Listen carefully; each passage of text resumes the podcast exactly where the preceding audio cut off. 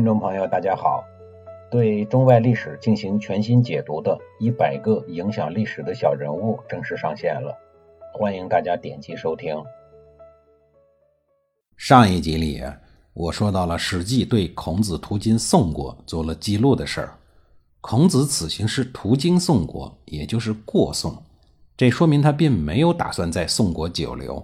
虽然他的先祖就是过去的宋国人，今天的河南人，但是宋国的司马桓颓。并不了解孔子来宋国的动向，他误以为孔子回到宋国是要来政坛搅局的。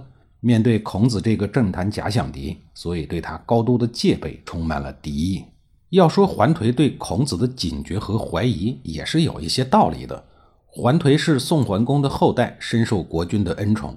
这个阶段，桓氏兄弟在宋国权势很大，无人能敌。而孔子是宋国王室的后裔。他的先祖傅复和就是宋闵公的长子，后受位于宋厉公。孔子不仅有宋国贵族的血统，而且在各个诸侯国中都声名显赫，影响很大。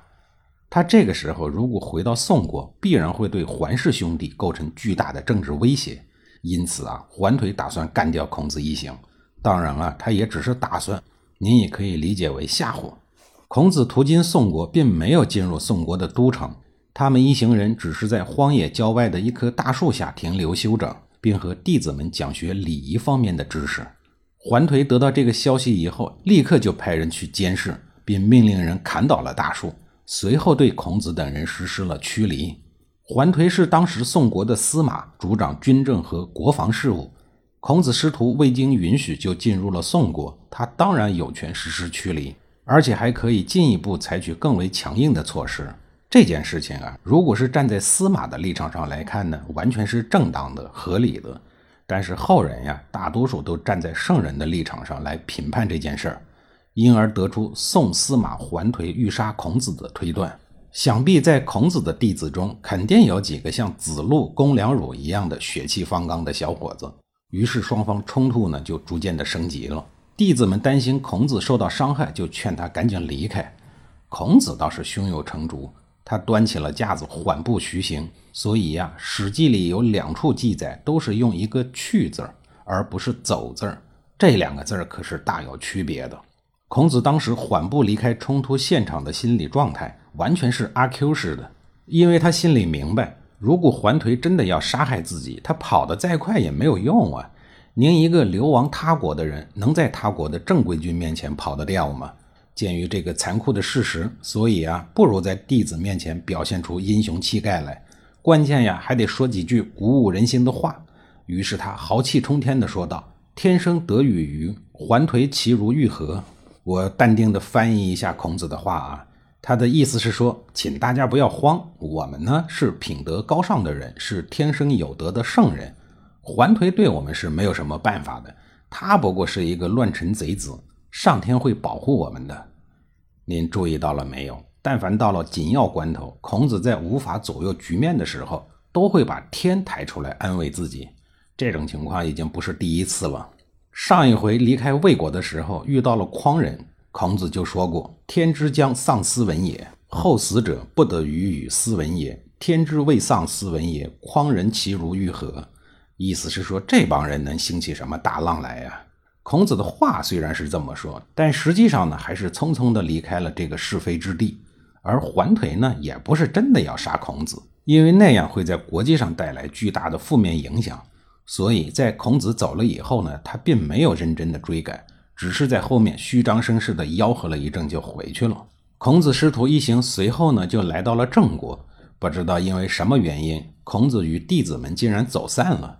多方寻找不见人之后，孔子只能一个人孤零零的、可怜巴巴的站在郑国的都城东门外。学生们见老师走失了，于是便逢人打听。当弟子子贡问一个路人的时候，那个人回答了一段著名的、流传了几千年的话，说：“东门有人其丧四饶，其相类高饶，其肩类子产，然自腰以下，不及羽三寸，累累若丧家之犬。”这段既难懂又著名的话，之所以著名啊，就是因为最后的“丧家之犬”那四个字儿。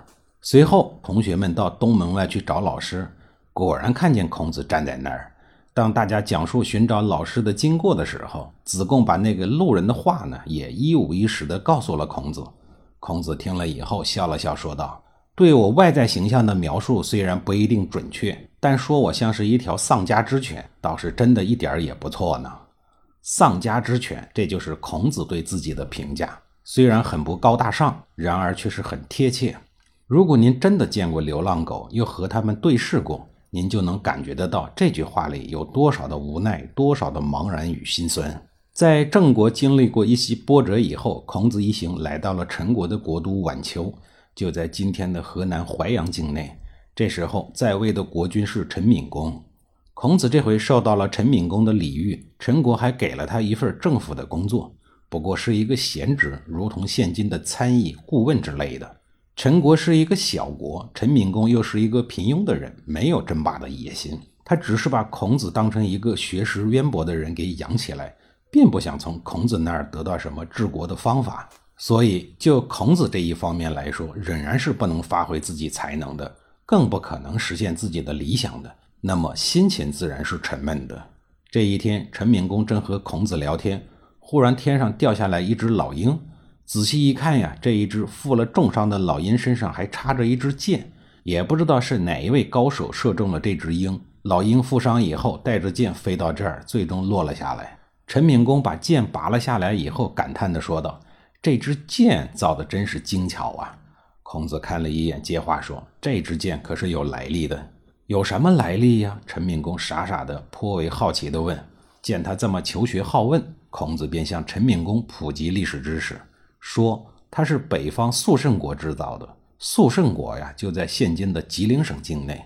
当年周武王打败了商纣王以后，打通了去南方、北方各少数民族居住地区的道路，并命令他们各自拿出本地的土特产进贡。于是肃慎国就向周天子进贡了这种剑。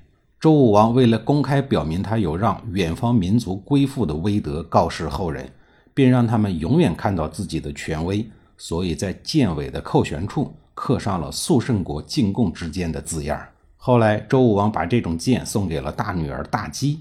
大姬长大成人之后，在周武王的安排下与于胡公结了婚。再往后，于胡公被封到了陈地，建立了陈国，便将这种剑也带了过来。周武王把真玉分给同姓，用来表示血缘的亲近；把远方的贡品分给异姓，希望他们不忘记伺候周天子。于胡公是异姓，于是周武王把肃慎国的贡品分给了陈国，所以啊，时至今日，陈国还有人会制造这种剑。最后，孔子告诉陈闵公说：“国君如果派管事的人去旧府里找一找，没准儿啊，还能找得到。”这么丰富的历史，都快过去了六百多年了，孔子还记得这么清楚，令陈敏公大为惊叹。不过也是因为年头太长了。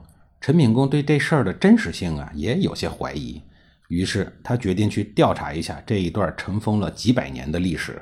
那么调查的结果是怎样的呢？下一集里啊，我再给您详细的讲述。